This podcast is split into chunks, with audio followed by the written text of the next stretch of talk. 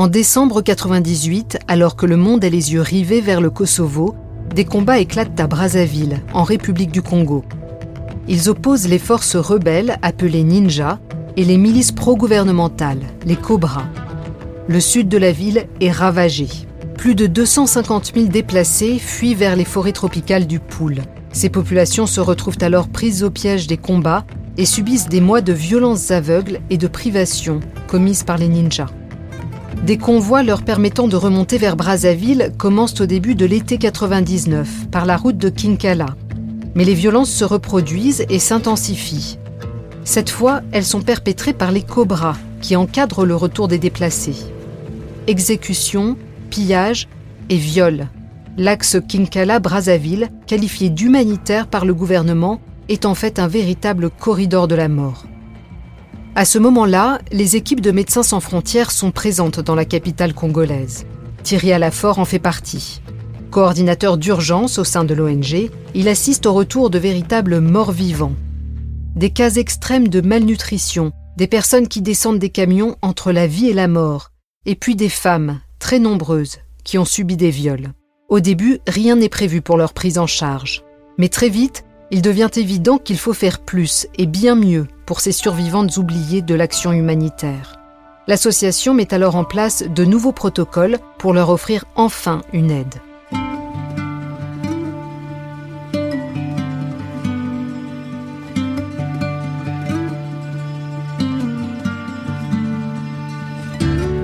Vous écoutez Première Ligne, un podcast produit par Europe 1 Studio pour les 50 ans de Médecins sans frontières.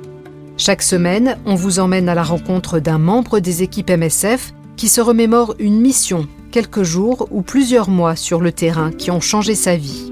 Dans cet épisode, Thierry Alafort, aujourd'hui directeur général de la section française de l'association, raconte les sept mois qu'il a passés à Brazzaville à la sortie du corridor de la mort.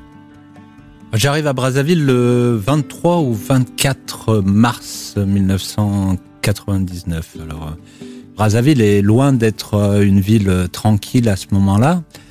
On a énormément de miliciens de différentes forces en présence, hein, beaucoup de miliciens gouvernementaux qui font énormément de pillages. J'ai un souvenir dans l'équipe, on les appelait les criquets parce que c'était des pillages qui ressemblaient à quand une, bande de criquets descend sur une, une culture, ça veut dire qu'ils prenaient tout. C'est par ces miliciens que sont encadrées les populations de retour du pool.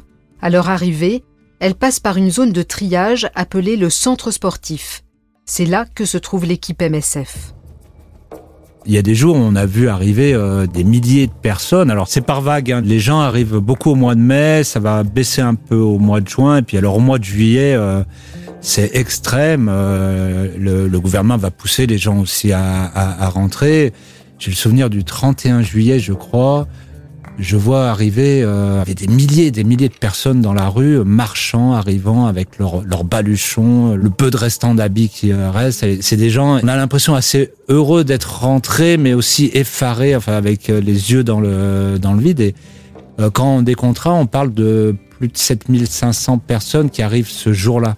Alors on a les gens qui sont déjà dans les quartiers qui font comme une haie un peu, on ne sait pas si c'est une haie d'honneur, de la curiosité, et tous ces gens là qui euh, qui apparaissent comme euh, comme un peu des euh, des gens sortis d'ailleurs des, des, morts vivants ils reviennent ils reviennent de l'enfer on a on a 12 13 minibus qui nous servent d'ambulance et ça va commencer très tôt le matin jusqu'à très tard le soir. On va répartir les gens dans les hôpitaux dans les lieux de vie dans les centres de nutrition et tout ça empreint de, de, de beaucoup de violence par les, euh, par les miliciens.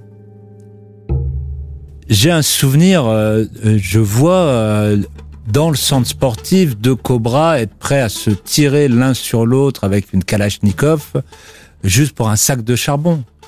Je me fais braquer à plusieurs reprises euh, une arme dans le ventre. Enfin, c'est c'est très violent. Nos équipes subissent énormément de violence, mais surtout c'est la violence qui va être faite contre les populations, qui est vraiment euh, en masse, en masse, de masse vraiment. Quand on regarde euh, ce qui s'est passé à, à, à Brazzaville, hein, on parle de plus de 250 000 personnes qui ont quitté euh, la capitale, euh, les retours avec toute la violence, la pénurie de nourriture et, et de soins, des dizaines de milliers de morts, on n'a pas de, de décompte correct. Et on voit très peu d'intérêt euh, de la communauté internationale au global, des médias, de, des acteurs humanitaires, euh, des MSF aussi. On ne sera pas euh, une équipe euh, énorme. Ça, je pense que c'est dû à l'actualité. Il y avait une actualité forte à ce moment-là qui était la guerre au Kosovo. Pendant les sept mois qu'il passe à Brazzaville, Thierry ne voit qu'une poignée de journalistes. Pourtant, sur place, la situation est extrêmement grave. En plus des morts, des malnutries sévères, des malades, des milliers de femmes sont également violées dans le corridor de la mort. Il y a une histoire, moi, qui me revient vraiment, où il y avait un, endroit, ce qu'on appelle un checkpoint, une barrière de, de miliciens, où il y avait euh, un milicien que tout le monde surnommait le mauvais. Et apparemment, il portait euh, très bien son nom et euh, son habitude était, euh, dès qu'un camion arrivait ou une colonne euh, à pied arrivait, de séparer les femmes et les hommes, de mettre toutes les femmes d'un côté d'en violer le maximum avec ses, euh, ses miliciens. Dès le mois de mai, quand les gens commencent à revenir, c'est évident que les viols sont massifs. Il y a un jour au mois de mai, je crois qu'on voit au centre sportif, si je me souviens bien, une quinzaine de femmes déclarant avoir été violées.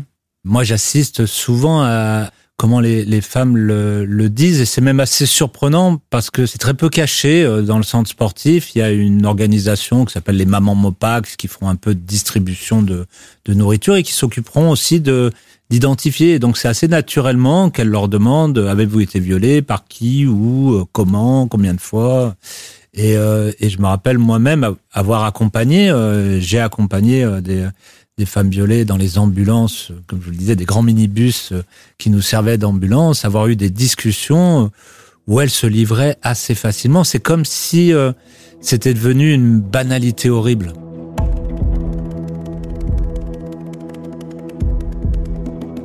En fait, à ce moment-là, les équipes MSF n'ont pas encore de protocole concernant la prise en charge des survivantes de violences sexuelles. Alors dans un premier temps, l'association soutient une organisation locale plus expérimentée. On a aidé à, faire les consultations, on a donné euh, les pilules du lendemain, euh, on a donné des antibiotiques, euh, de, quoi lutter contre les IST, ce qui leur manquait. Mais on n'en a pas fait un, programme spécifique. Plus ça va aller et plus ça revient dans nos discussions. Mais qu'est-ce qu'on pourrait faire autrement? Et en juin, juillet, je rentre euh, en France pour euh, 10 jours de repos. Et euh, je passe au bureau euh, avec mon collègue euh, du bureau parisien responsable des urgences. On rencontre un collègue à nous qui avait travaillé longtemps à MSF et qui maintenant était à l'hôpital en France. Et on se met à parler de la problématique des violences sexuelles sur Brazzaville. Et lui, à l'hôpital français, il nous apprend, en tous les cas, il suivait énormément l'actualité médicale. Il nous dit, mais vous savez, il y a des travaux sur éviter la, la séroconversion avec les traitements ARV. Ces traitements à base d'ARV, d'antirétroviraux, permettent aux personnes potentiellement exposées au VIH, comme les survivantes de viol, de ne pas développer le virus si elles prennent un médicament appelé AZT dans les heures qui suivent l'agression. Pour Thierry, c'est un déclic. On se dit, ben, voilà quelque chose qu'on a à offrir en plus de ce qui était déjà euh, la pilule du lendemain, les, euh, les antibiotiques, mais ça, ça nous donnait un peu d'espoir de se dire, voilà, il y a le début d'une construction de, on va se sentir plus à l'aise à offrir quelque chose. Un protocole permettant d'apporter une réponse spécifique et adaptée aux survivantes de viol commence à se dessiner. MSF souhaite aussi pratiquer des avortements en cas de grossesse suite à un viol, lorsque les femmes le demandent. Mais l'association se heurte à l'opposition du gouvernement congolais. On a négocié pendant des mois avec euh, le gouvernement sur euh, l'histoire de l'introduction de la ZT, au- de l'avortement, euh, de vraiment pouvoir faire une prise en charge correcte.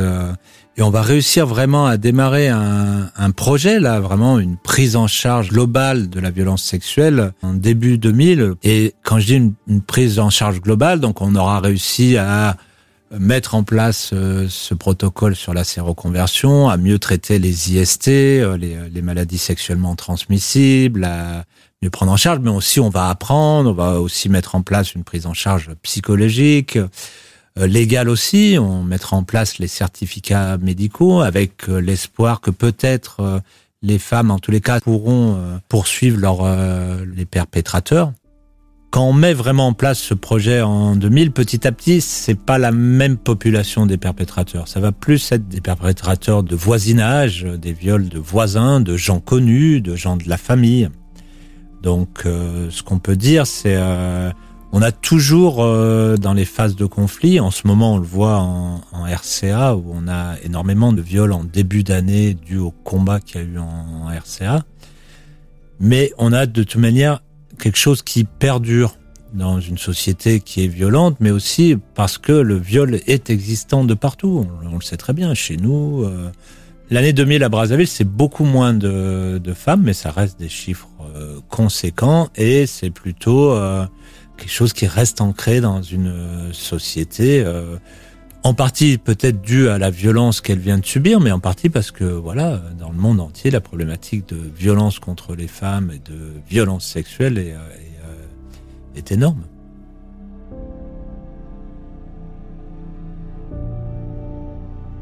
Même tardivement, on peut dire que ce projet à Brazzaville, c'est une de nos grandes euh, innovations humanitaires et médicales euh, de ces euh, dernières décennies.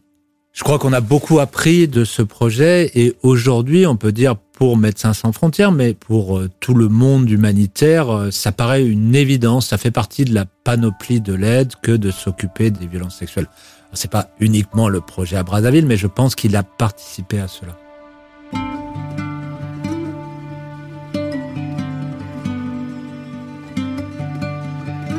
Le projet mis en place par MSF à Brazzaville pour une prise en charge globale des survivantes de viol va perdurer jusqu'en 2003. Cette année-là, l'événement Tika Bika Viol, ce qui veut dire non au viol, en Lari et en Lingala, est organisé dans la capitale. Des figurines à échelle humaine représentent les 650 femmes violées reçues dans le projet, sont installées dans la ville et des conférences sont organisées. L'une d'elles est patronnée par la première dame du pays, Antoinette Sassou Nguesso. C'est une preuve de la libération de la parole sur le viol dans la société civile congolaise et d'une reconnaissance de la nature systémique des violences sexuelles. Première ligne est un podcast produit par Europe 1 Studio pour Médecins sans frontières. Je m'appelle Asia Chiab, je travaille chez MSF et je vous ai raconté cet épisode. Il a été réalisé par Julien Tarot et produit par Timothée Magot avec Agnès Varenne-Leca. Merci à Thierry Alafort pour son témoignage. Merci aussi au service des archives d'Europe 1, Laetitia Casanova, Sylvaine Denis, Sabrina Janson et Benoît Muckensturm pour leur travail sur l'ensemble de cette série. Vous pouvez nous suivre sur Apple Podcast, y laisser des commentaires et des étoiles sur le site de MSF, d'Europe 1, sur Google Podcast, Deezer, Spotify et toutes vos plateformes d'écoute. À bientôt!